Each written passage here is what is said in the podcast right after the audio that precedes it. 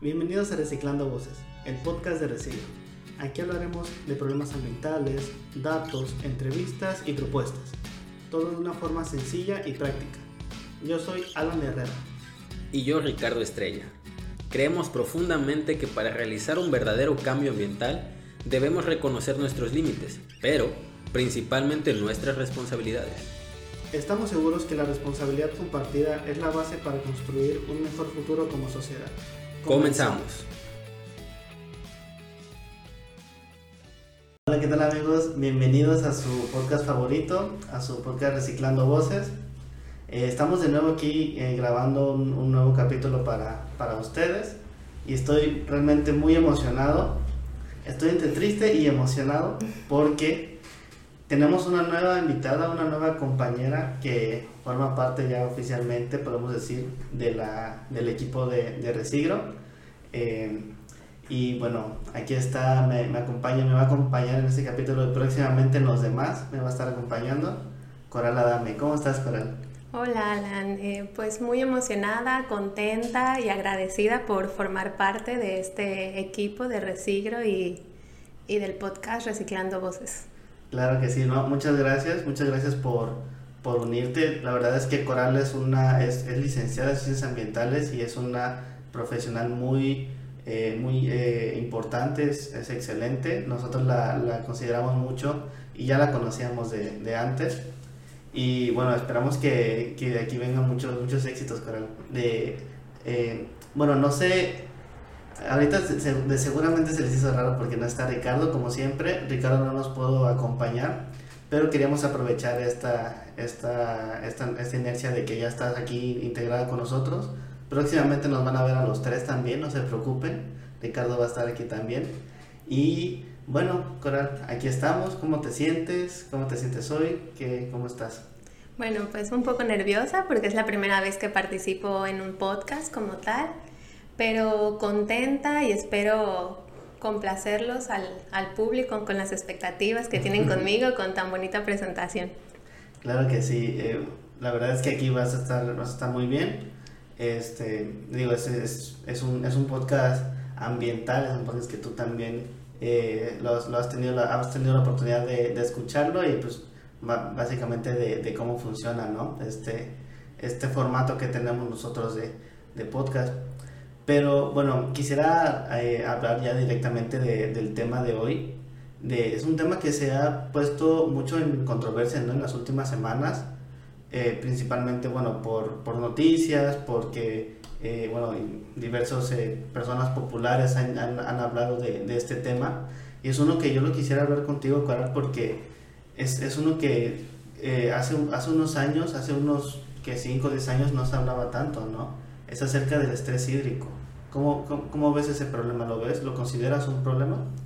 Sí, es un problema muy importante, ya que no importa en qué parte del mundo vivas, pues a todos nos afecta el estrés hídrico como tal, la, la, escasez del agua, sobre todo, bueno, en la zona donde vivimos, casualmente, el último mes hubo muchas quejas hacia el organismo municipal que se llama aquí Capama, que es el que maneja la distribución del agua potable. Uh -huh. Hubo tantas quejas porque en todo el municipio hubo escasez de agua. Así que pues casi se levanta toda la ciudad contra sí, ellos. Sí, sí, claro, y es un, es un problema que, que yo creo que lo tienen todos los municipios, que que, o casi todos los municipios, que es, es un poco como complicado y, y es uno que, que, se pone a pensar, oye, desde hace cuántos, cuántos, cuántos años tiene ese problema Capama, ¿no? Ese problema de, de no poder dar el, el, servicio como tal de, de, agua. Sí, ya sea por como tal la escasez de, del vital líquido en, en los ríos cercanos o en, en, las, en los mantos freáticos, pero... Uh -huh también en la falta del mantenimiento a la, a la infraestructura, las reparaciones, la falta de, de, dinero para poder solventar los gastos que esto conlleva. Sí, claro, la, la falta de inversión, la falta de, de pues sí, precisamente de, de inversión para, para, para, que pueda operar como tal ¿no? la, el, el, el organismo que, que, que, mencionas, ¿no? Y es un, es un problema que, pues que a nosotros vemos que no que, que, nos está pegando mucho a, a, varios sectores de la población, ¿no? Porque vemos que en eh, que algunas zonas de la, de la ciudad tienen meses sin agua y otros en el que pues, precisamente tienen el, servicio de agua normal. Bueno, como te decía, eh, me ha tocado platicar con personas que viven en diferentes puntos de la ciudad y en algunas zonas les llega el agua por tandeo cada semana, exclusivamente que los miércoles, los jueves, los sábados, ya saben, ese día llega el agua, ese día no puedo salir de mi casa porque me toca lavar ropa, lavar la casa. Y en otras partes, por el contrario, sobre todo cerca de la franja turística, nunca escasea el agua o solamente en épocas donde saben que el turismo no viene, entonces empiezan a, a tandearla. También en alguna ocasión un trabajador de Capama me dijo que lamentablemente el agua, la que está con mejor calidad, la mandan exclusivamente para la franja turística y el otro agua no es que sea no es que ya no sea apta para consumo humano, pero no va igual de filtrada o igual de tratada para otras partes del municipio.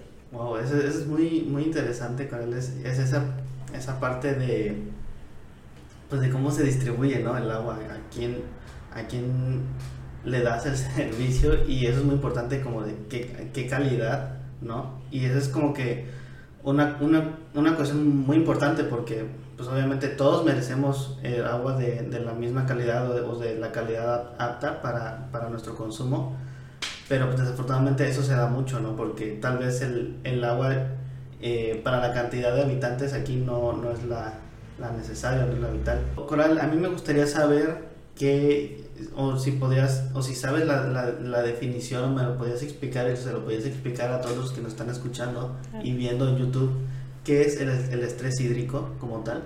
Bueno, el estrés hídrico en, en pocas palabras es escasez de agua porque la demanda o la extracción supera lo que la naturaleza nos puede devolver. Y en temas ya más estadísticos de números, cuando en una zona hay menos de 2.500 metros cúbicos de agua por habitante al año. Y lo que decías hace un momento de que como aquí ya hay escasez de, de agua, o sea, ya estamos viviendo en estrés hídrico, o sea, realmente según las estadísticas no, porque en esta parte de México contamos con 4.000 metros cúbicos de agua por habitante al año. El problema está aquí en cómo se distribuye, porque a pesar de que no estamos viviendo en escasez de agua, sea, ya en la realidad sí, es, sí pasa. O sea, mucha población de aquí del municipio sí se está quedando sin agua por meses, por semanas o por días. Sí, sí, sí, es, es muy interesante esa, esa cantidad que, que, que, mencionaste, ¿no? Que es, se considera estrés hídrico de 2.500 metros cúbicos ¿no? al, al, año por, por persona. Y sí, es, es totalmente esa, esa relación entre lo que la naturaleza nos puede dar y lo que nosotros le pedimos como tal, ¿no? Estamos ya sobrepasando la, la cantidad de, de, metros cúbicos de agua que la, la, naturaleza en sí nos puede dar. Entonces, eso es, como muchos de los problemas ambientales, va relacionado con el crecimiento demográfico, con la dinámica de que tenemos nosotros como, como sociedad, que no éramos las mismas personas hace 5, 10, 15 años que las que somos ahora. De igual manera, yo creo personalmente, no sé, Coral, ¿tú qué opinas? Que también nuestros, nuestros eh, hábitos de consumo, nuestra forma de vida también es, es, es, diferente, ¿no? Tal vez usamos más agua ahora que la que usábamos hace 15 años, ¿no? Eso es lo que es mi punto de vista y es lo que yo me, me, gustaría discutirlo contigo. Sí, claro, es que este problema del estrés hídrico es, es multifactorial, incluyen varios factores en este problema.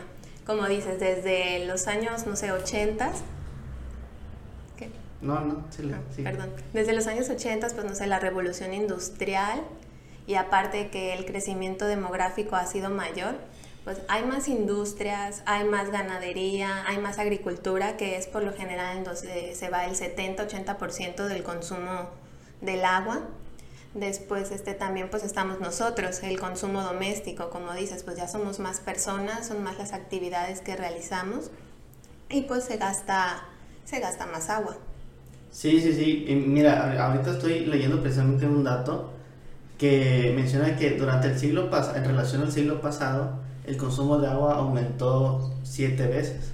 O sea, es decir, que solo en, en un periodo de 100 años hemos multiplicado por 7 nuestro consumo de, de agua. O sea, y esto, esto me gustaría ponerlo en perspectiva de los siguientes, deja tú 100 años, los siguientes 50 años que vienen, ¿cómo van a ser para nosotros como sociedad? O sea, ¿de verdad estamos preparados? ¿Tú consideras que estamos preparados nosotros como sociedad, como nuestros gobiernos, tanto en, en tecnología, estamos preparados para algo que es inevitable realmente, que vamos a llegar a, a un nivel de escasez de agua en el que desafortunadamente no todos van a poder tener acceso a este líquido. Pues mira, considero que tenemos los conocimientos, la infraestructura, la tecnología necesaria para que esto no pase. Pero ¿qué es lo que está pasando en nuestra sociedad? Que aún así que por el camino que vamos actualmente, si estamos a pocas décadas de vivir todos en estrés hídrico, porque actualmente es como un tercio, un cuarto de la población que ya está pasando. La población está en estrés hídrico. Sí, no, ya, ya, la, ya una parte de la población, en una fracción, ya está pasando por este problema, pero ¿qué podemos hacer para que esto no suceda? Bueno, como mencionamos que el 70-80% del agua se va hacia la ganadería y hacia la agricultura, pues ahí es en donde habría que enfocar el esfuerzo. Nosotros quizá como ciudadanos, pues no todos somos ganaderos, agricultores, ¿verdad? Pero podemos hacer presión, el exigirle a nuestros políticos, a la gente que dirige el país, que regule estas medidas. Sí, claro. Sí, claro, bien, lo dices, no, no todos somos ganaderos, pero ganaderos o agricultores, pero todos consumimos, ¿no? De alguna manera, este, los, los, los productos, ya sea de carne o de, o de, agricultura. Esos patrones de consumo, yo siento que son los que, los que debemos de, de, de, ir cambiando, ¿no? También es, digo, es muy, muy importante que no es sorpresa para, para nadie que los países con mayor, eh, digamos, estrés hídrico son los que están en, en, en Oriente, ¿no? En, en, esa parte de, de, Medio Oriente, ¿no? De, de Arabia Saudita, Qatar, eh, un poquito de, de Israel. Y, e incluso, bueno, y, y, ahí se puede llegar a, a ver, a reflejar el, el, poder económico, ¿no? De muchos de esos países que, aunque no tienen agua, tienen otros recursos que pues, les, les, les genera un, un capital económico importante en el que ellos pueden invertir en, en ciencia y tecnología para poder pues producir agua ¿no? y no, y no eh, esperar a que, a que, a que caiga de, de, lluvias o que tengan este digamos eh, ríos o que, que tengan este eh, cuerpos de agua cerca sino que ellos ya están digamos en un nivel superior en el que pueden desarrollar cómo crear agua como tal, ¿no? Esa, esa parte se me hace muy interesante. ¿Qué opinas? Sí, era lo que, lo que te mencionaba hace un momento, o sea, que ya contamos con los conocimientos y la tecnología suficiente, pero quizá algunos países o no tenemos los recursos económicos para implementarlo o simplemente nuestros gobernantes no están interesados en resolver este problema. Sí, sí, sí. También otro de los factores que influyen en el estrés hídrico pues es el cambio climático porque en unas zonas pueden, puede haber lluvias torrenciales, mientras que en otras hay sequía, cuando naturalmente es al revés. Y como te decía, en México quizá todavía no estamos en estrés hídrico porque tenemos todavía 4.000 metros cúbicos por habitante, pero estos no están llegando porque nos falta la infraestructura necesaria. Quizá no podemos, eh, no sé, captar todo el agua de lluvia y esta mandarla a casa. Sí, sí, sí se me hace muy interesante que, que no queremos hacer un, un, llamado a la alerta como tal, ¿no? de, Que, no estamos en, en, estrés hídrico como tal, pero sí es un tema que ha llamado mucho la atención y yo diría que mm, tampoco para caer en, en, en temas como de, de, alarma, pero el, México es precisamente el segundo país con, con, este, con más estrés hídrico después de, de, Chile. Después de Chile precisamente está México, bueno, varios escalones eh, abajo, todavía yo siento que no es como para, para, entrar en un sentido de alarma, pero sí es algo como que ya, ya debemos estar pensando, ya nuestros, nuestros gobernantes ya, ya deben estar adoptando las, las ideas de los, de los científicos, de las personas que saben eh, mexicanas, para, para poder eh, ir llevando este problema para que no se haga mayor, simplemente, en, y como en muchas cuestiones, la prevención es más barata que la corrección.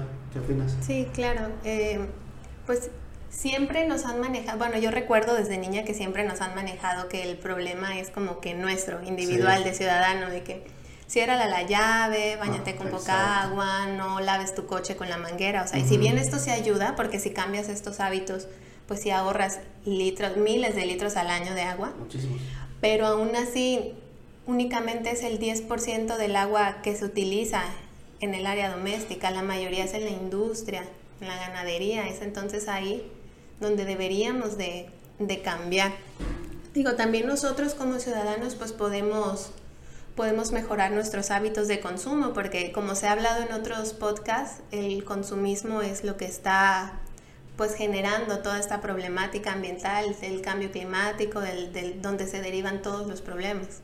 Sí, y lo dices bien, hace, hace no muchas semanas una empresa muy importante que vende agua embotellada se, se, se vio involucrada en un problema, me parece, en el estado de, de, de Puebla por la, la, la obtención de su, de su recurso principal, que pues es, es, el, es, el, es el agua, en el que ya, ya están sobrepasando los límites permitidos en los que ellos pueden extraer cierta, cierta cantidad ¿no? de, de metros cúbicos. Y es esa parte muy importante, ¿no? De, de, ok, sí, nosotros podemos ayudar, nosotros como sociedad podemos ayudar, pero es que hay que ponerlo en una balanza, ¿no? ¿A quién, a quién, le, a quién le deberíamos cargar de cierta manera una mayor responsabilidad, ¿no? Porque no es lo mismo lo que gasta una ciudad a lo que gasta, no sé, tres plantas o, sí. o- o- ajá, toda una empresa con todas sus plantas aquí en, en, en México como tal, o sea, yo creo que es hasta ridículo tratar de compararlo y tratar de ver que, que, que son la misma cantidad de, de, de agua y pues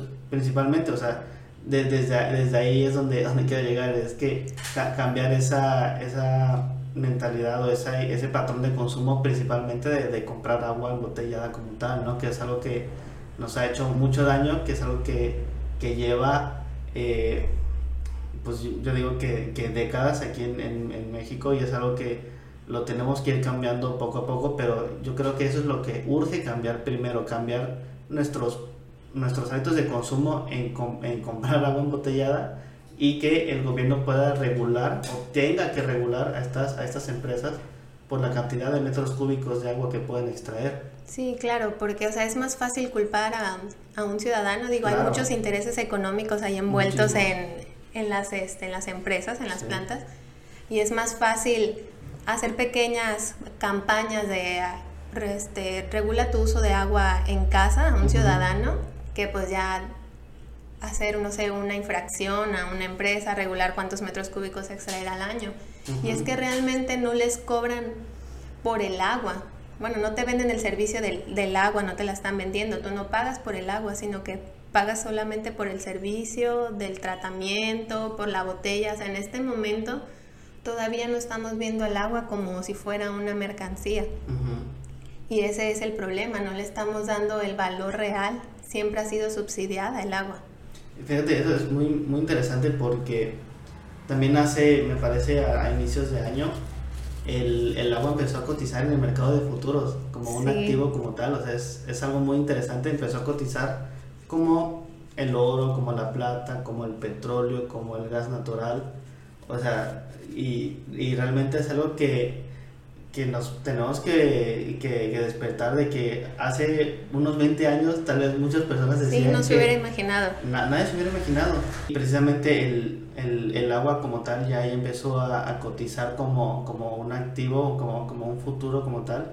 Y es algo que hace unos 20, 25 años, incluso, deja tú que, que, que se pensaba que el agua se podía, podía llegar a cotizar, lle- llegaba- llegaban a pensar que el agua era un, era un recurso infinito, ¿no? Era un recurso que, pues por el ciclo del agua que conocemos, era, Sí, que era un activo que siempre iba a estar. Y es algo que realmente no, ya, ya vimos que el, el- el ciclo del agua también se ve afectado por los diversos factores que hemos comentado, tanto el, el cambio climático, que es un proceso, eh, digamos, eh, natural en la Tierra, lo que no es natural es la, la velocidad en la que está sucediendo este cambio climático, la dinámica de la sociedad y, la, y los cambios de, de temperatura, que bueno, que también es parte ¿no? de- del- del cambio climático. Sí, aunado, bueno, pues parte del cambio climático lo que hemos hablado de que la población ha crecido y con esto las cuencas hidrológicas se han visto afectadas cada vez. Las ciudades son más grandes.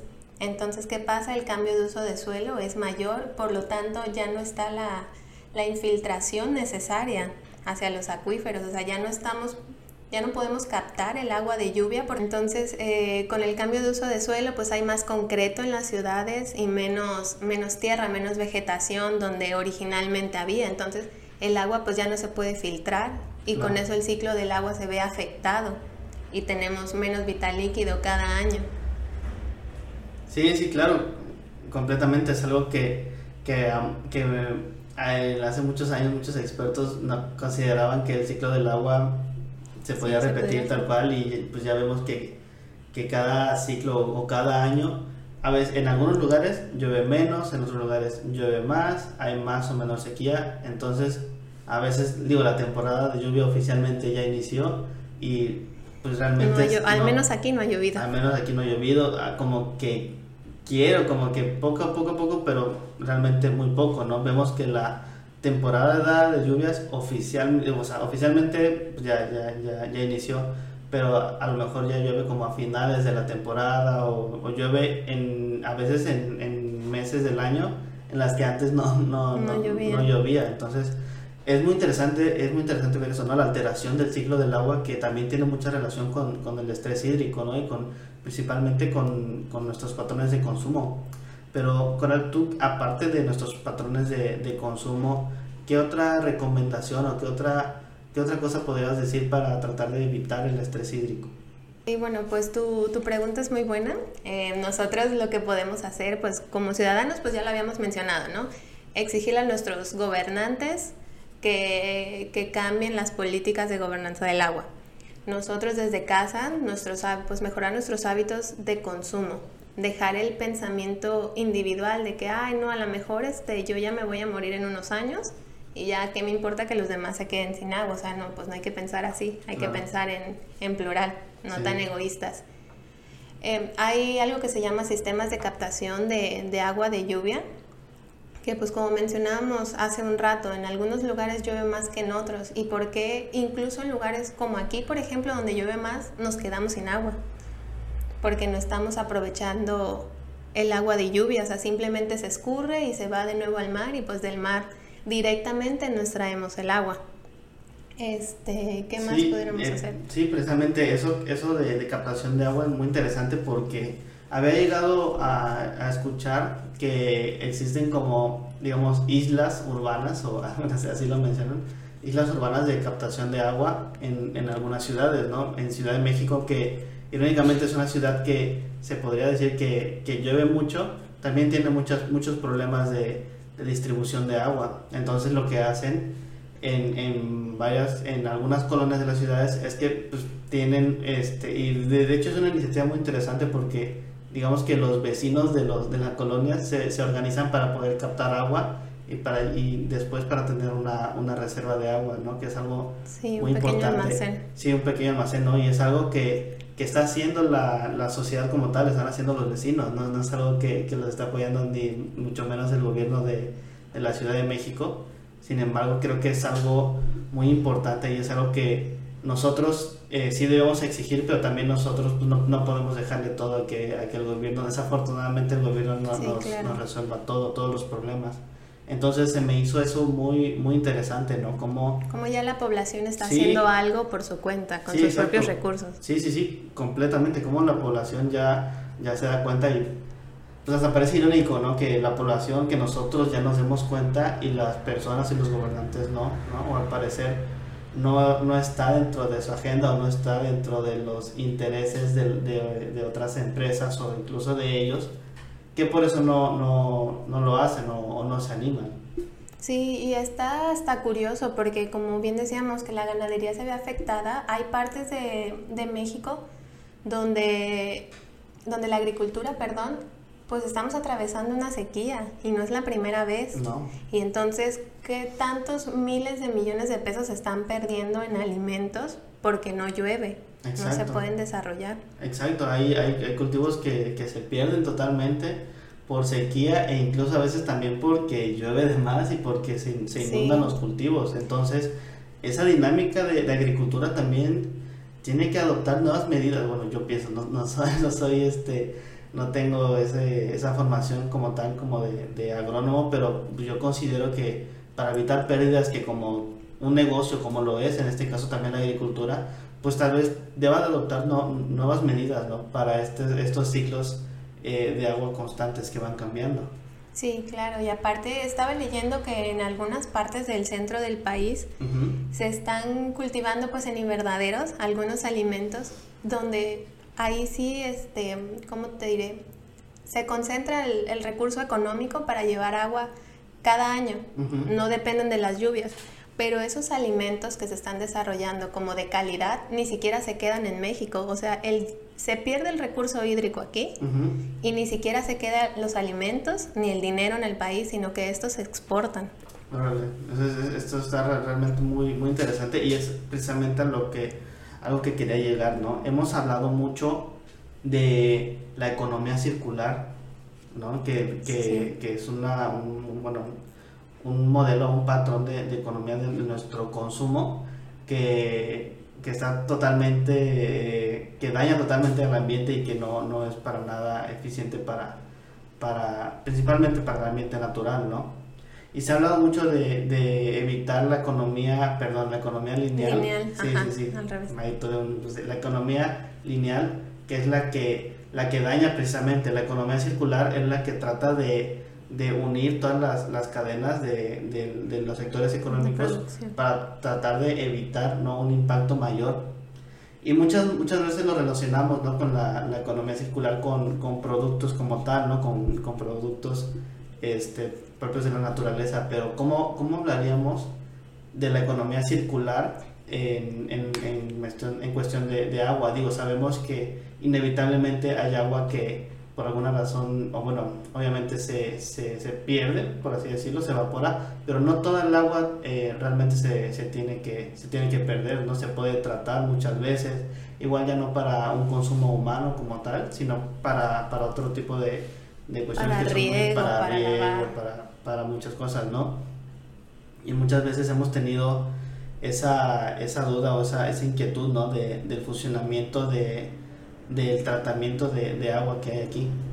Sí, como bien decías, pues este, la mercadotecnia nos ha metido la idea de que economía circular quizá es únicamente con productos, el reciclaje, el reutilizar, pero como bien dices, con el agua, pues se trata de, de tratar el agua y de que ésta se pueda reintroducir con la calidad suficiente a un ecosistema para que no genere daño. Y así pues igual al que se reintroduzca al ciclo hidrológico y la podamos volver a aprovechar y no se vaya directamente hasta el agua de mar e incluso contaminada, creando más problemas. Sí, claro, completamente. Este, bueno, estoy completamente de, acuerdo. Estás, este, está, está muy bien tu, tu argumento que estás diciendo. Eh, bueno, Coral, ya estamos llegando un poco al, al final de, de, este capítulo, realmente muy, muy interesante. Espero que también lo sean para, para ustedes. Yo te preguntaría a ti, Coral, ¿qué es lo que puedes rescatar de esto que acabamos de platicar? ¿Tú crees que eh, nos podemos salvar del estrés hídrico? ¿Tú crees que es algo que nos debemos de adaptar más bien al, al estrés hídrico? ¿Qué es lo que opinas? Todavía estamos a tiempo de poder hacer algo. Digo, sí hay cifras alarmantes, catastróficas, pero tampoco es como para pensar que ya mañana nos vamos a quedar sin agua. O sea, tenemos dinero y tecnología para poder hacer algo desde nuestros gobernantes hasta nosotros mismos aquí, desde nuestros hogares. Algo que, que me llamó mucho la atención fue lo que dijiste, del, de que el agua comenzó a cotizar en el mercado de futuros. Entonces ya estamos creando conciencia que el agua no es solamente un recurso natural, sino ya la estamos viendo como una mercancía muy importante que día a día se utiliza en toda nuestra vida. Claro, claro. Entonces, quizá ya así, viéndola como mercancía, ya le podamos dar el valor real que tiene el agua. Sí, tal vez es algo que, que, fue muy duro, pero yo creo que tal vez es, es necesario para hacer conciencia, ¿no? También para, para que los gobernantes hagan conciencia, ¿no? Y es esa parte muy importante de encontrar un equilibrio entre la responsabilidad entre los gobernantes, el sector privado y nosotros como sociedad, ¿no? Bueno chicos, muchas gracias. Estoy este, muy feliz eh, de que, de que bueno, eh, hacemos un nuevo capítulo y principalmente bueno, con, con una nueva compañera como Coral. Coral, antes de, de cerrar ya completamente, ¿Cómo te sentiste? ¿Cómo, cómo te sentiste aquí? ¿Cómo, cómo viste el, el, desarrollo? Pues ya conforme fue avanzando el programa, cada vez más tranquila, me gustó esta plática de un tema tan importante y pues muy agradecida por compartir este espacio de Reciclando Voces.